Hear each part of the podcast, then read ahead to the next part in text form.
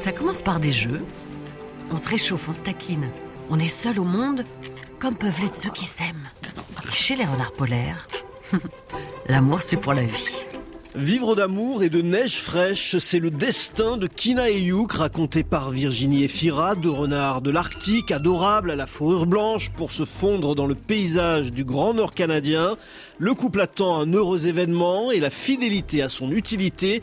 Guillaume Medachevski est le réalisateur du film. Le mâle, il est vraiment présent du début à la fin pour la nourrir, chercher des proies pour lui ramener, pour qu'elle n'ait pas justement à trop sortir, parce que là, c'est euh, en moyenne, c'est 8, 9, 10, 12 petits. Ça se confirme. Il fait trop chaud. La glace devra encore tenir à cette période de l'année. C'est la débâcle.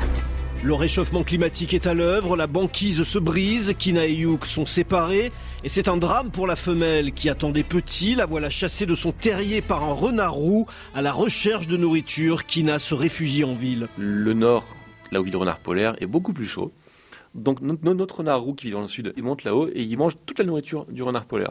Donc le renard polaire, il est obligé de se délocaliser, ce que font les ours polaires on voit de plus en plus d'ours polaires qui vont dans les villes. Ils n'ont rien à faire dans les villes. C'est un animal euh, maritime, hein, l'ours polaire, Ursus maritimus. Malheureusement, de plus en plus en Arctique, on voit des ours polaires qui sont dans les décharges en train de chercher à, manger. Kina qui est un conte écologique, Guillaume Medachevski. Moi, je suis juste un réalisateur, je mets en scène la nature. si vous avez ressenti une émotion, j'espère que vous aurez envie de cette émotion de la, de la protéger. Sachant que là-haut, le, l'Arctique fond euh, deux à trois fois plus vite qu'ailleurs. Donc l'Arctique est un vrai laboratoire de ce qui est en train d'arriver. Kina et vont-ils se retrouver? On ne dévoilera pas la fin, mais les contes à Noël sont généralement plus gais que la réalité climatique. On passe à la question.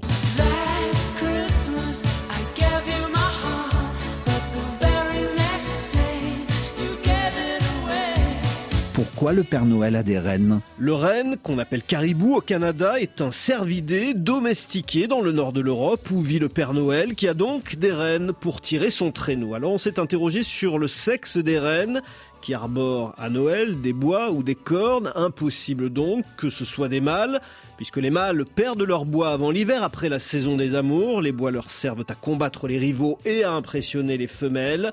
Le renne est le seul cervidé dont la femelle porte aussi des bois et donc bosse le soir de Noël.